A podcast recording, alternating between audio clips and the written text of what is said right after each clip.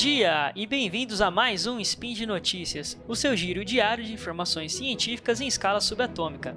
Meu nome é Guilherme Ozaki e hoje, dia 26 Aurora do calendário Decatrian e dia 27 de janeiro do calendário Gregoriano, falaremos de fisioterapia.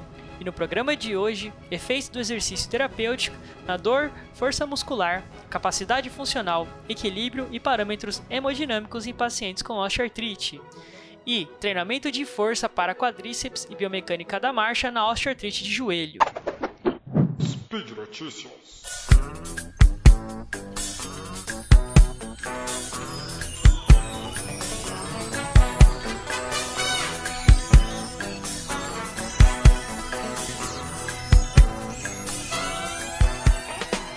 Osteoartrite de joelho é a causa mais comum de dor e deficiência funcional no joelho.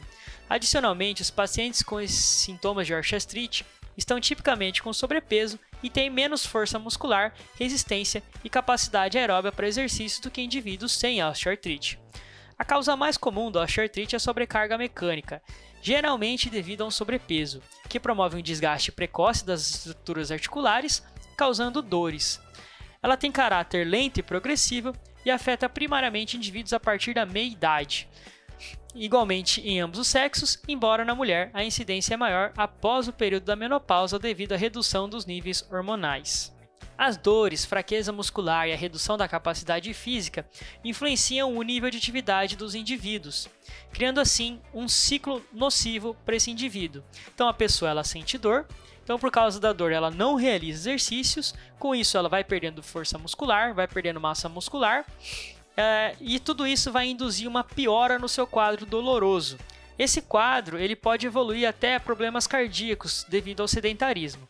Portanto, os pesquisadores foram verificar a eficácia de um programa de exercício de baixa intensidade com supervisão em uma clínica de fisioterapia ou sem supervisão, exercícios realizados em casa, na dor, na força muscular, equilíbrio e parâmetros hemodinâmicos de paciente com osteoartrite.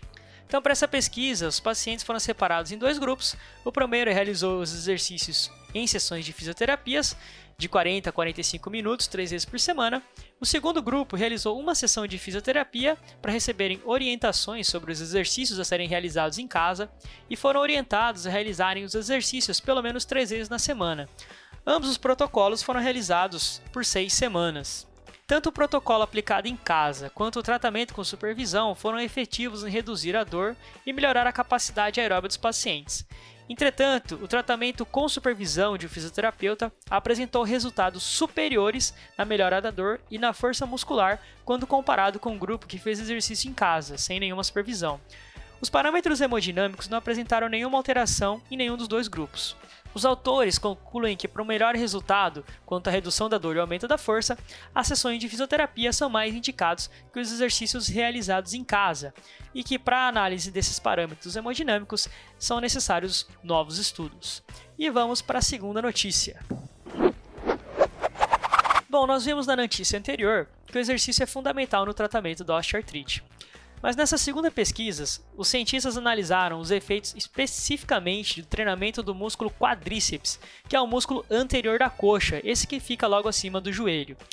O quadríceps ele é de extrema importância na biomecânica da articulação do joelho, promovendo principalmente a sua extensão, mas também agindo absorvendo parte do impacto mecânico sofrido no joelho, Desta forma, a função adequada do quadríceps ajuda nos movimentos, como na caminhada, mas também reduz os impactos sobre essa articulação, prevenindo sobrecargas e reduzindo a dor. O quadríceps ele atua principalmente quando você vai reduzir a velocidade de marcha, quando você vai parar, e também naquele primeiro impacto que você tem quando você bate com o calcanhar no solo esse impacto do seu peso do seu corpo inteiro é despejado sobre o joelho e o quadríceps ajuda a amortecer esse impacto. Dessa forma, os participantes da pesquisa foram separados em dois grupos. Um recebeu o treino de fortalecimento de quadríceps e o outro não recebeu nenhuma intervenção, e foram analisados quanto a marcha e força de quadríceps. Os resultados demonstraram que o fortalecimento de quadríceps aumentou sua força muscular, reduziu a dor e melhorou a qualidade de vida dos indivíduos. Na marcha, a velocidade dos indivíduos treinados aumentou em relação à avaliação antes da intervenção, enquanto os indivíduos não treinados reduziram sua velocidade de marcha. Entretanto, não houve melhora nos parâmetros biomecânicos da marcha. E por hoje é só. Lembre que todos os links comentados estão no post e deixe lá também seu comentário, elogio ou crítica. Lembro ainda que esse podcast só é possível acontecer por conta do seu apoio no patronato do SciCast, no Patreon, Padrim e no PicPay. Um grande abraço e até amanhã!